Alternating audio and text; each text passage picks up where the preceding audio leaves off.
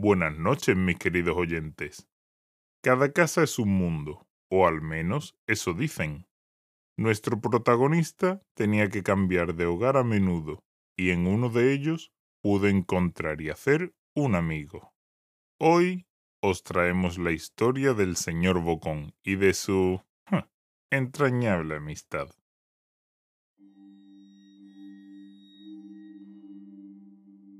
Durante mi niñez, mi familia era como una gota de agua en un gran río. Nunca permanecíamos en el mismo lugar durante mucho tiempo. Nos mudamos a Rhode Island cuando tenía 8 años, y estuvimos allí hasta que me fui a la Universidad de Colorado Springs. La mayoría de mis memorias son de cuando vivía en Rhode Island, pero hay fragmentos en mi mente de los muchos hogares en los que habíamos vivido, cuando yo era mucho más joven. La mayoría de estas memorias son difusas y sin sentido, como el perseguir a otro niño en el patio de una casa en Carolina del Norte, intentar construir una balsa detrás de un departamento en Pensilvania y cosas como esa.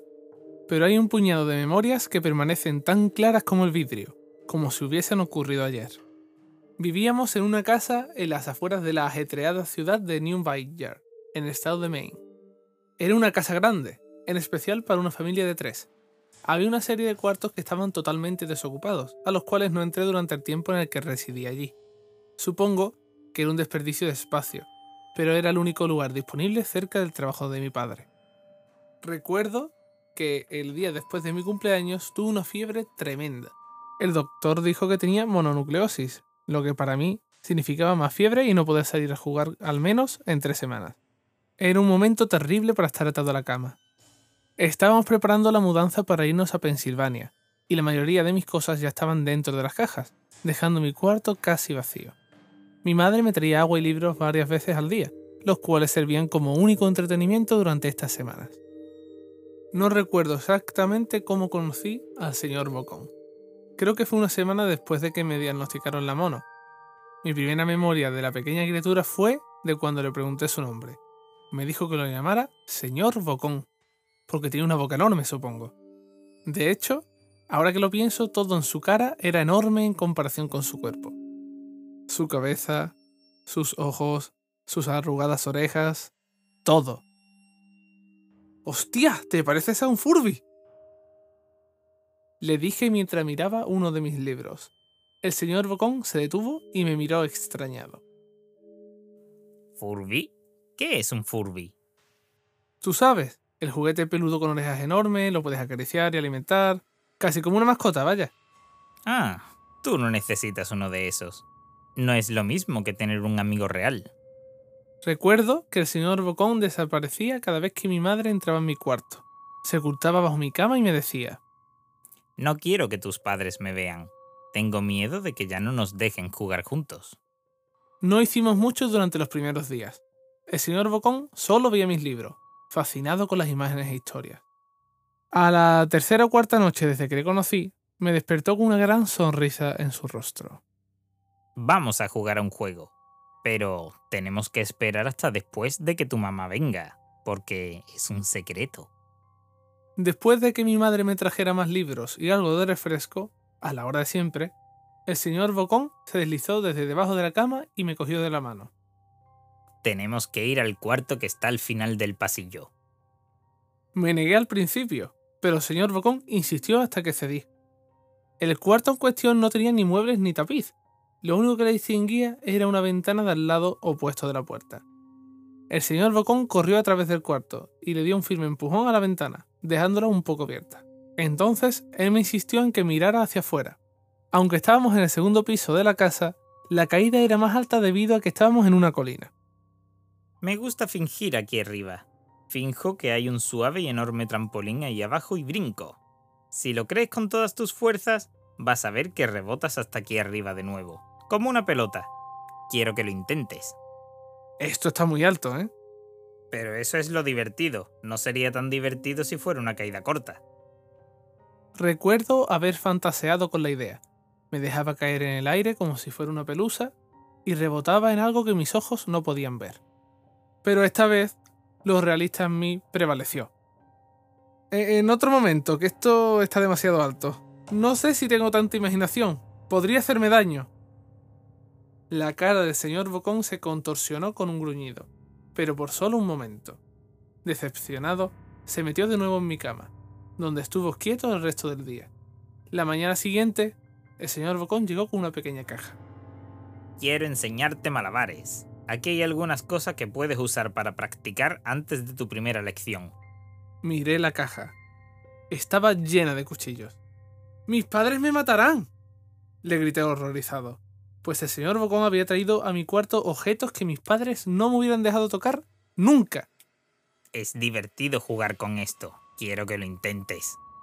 No puedo. Me regañarán. Los cuchillos no son seguros para lanzarse. Las cejas del señor Bocón se cerraron. Molesto, tomó la caja de los cuchillos y se metió debajo de la cama de nuevo. Durante todo el día. Me empezaba a preguntar cuánto tiempo se llevaba ahí abajo. Desde ese entonces empecé a tener problemas para dormir. El señor Bocón me despertaba cada noche diciéndome que había puesto un trampolín real debajo de la ventana. Uno enorme que no podía ver en la oscuridad.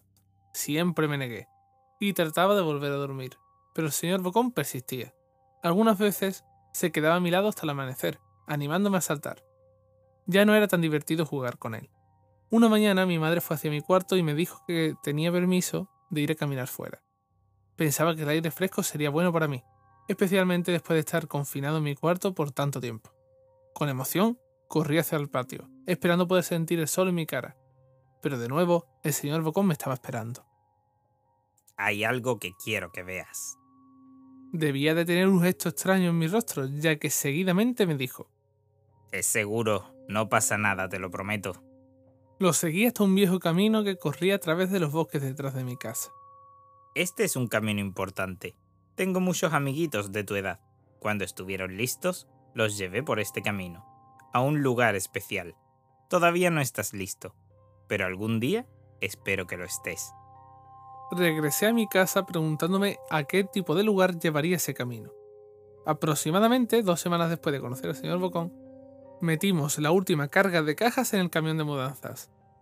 Me fui al asiento delantero con mi padre, en un largo camino hacia Pensilvania.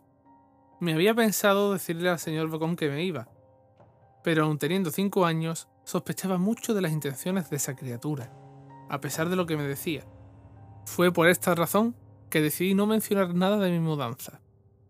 Eran las 4 de la mañana cuando mi padre y yo estábamos en el camión. Mi padre esperaba llegar a Pensilvania para la hora de la comida del día siguiente, con ayuda del todopoderoso café y bebidas energéticas. Recuerdo que se parecía más a un estudiante en exámenes que a un tipo que se pasaría sentado un par de días. Muy temprano para ti, ¿verdad? Afirmé con la cabeza mientras la ponía en la ventana esperando dormir un poco antes de que saliera el sol. Sentí la mano de mi padre en mi hombro. Esta será la última mudanza, te lo prometo. Sé que es difícil para ti, especialmente por culpa de esa enfermedad. Una vez que me asciendan, podremos quedarnos en un solo lugar, y entonces podrás hacer amigos. Cuando el camión arrancó y comenzó a moverse, vi la silueta del señor Bocón en la ventana de mi cuarto, parado, inmóvil, despidiéndose lastimosamente con su mano. Yo no me despedí. Años después, regresé a New Vineyard. El terreno donde se encontraba mi casa estaba vacío, aunque aún quedaban los cimientos. Resulta que la casa se quemó algunos años después de que yo y mi familia nos fuéramos. Por curiosidad, busqué el camino que el señor Bocón me enseñó y al encontrarlo decidí seguirlo.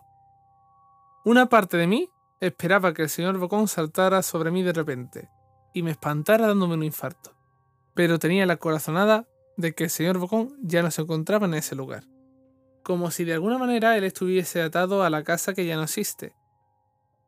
El camino llevaba a uno de los cementerios de New Vineyard. Al ver muchas de las tumbas, pude darme cuenta que la mayoría pertenecía a niños no mayores de nueve años.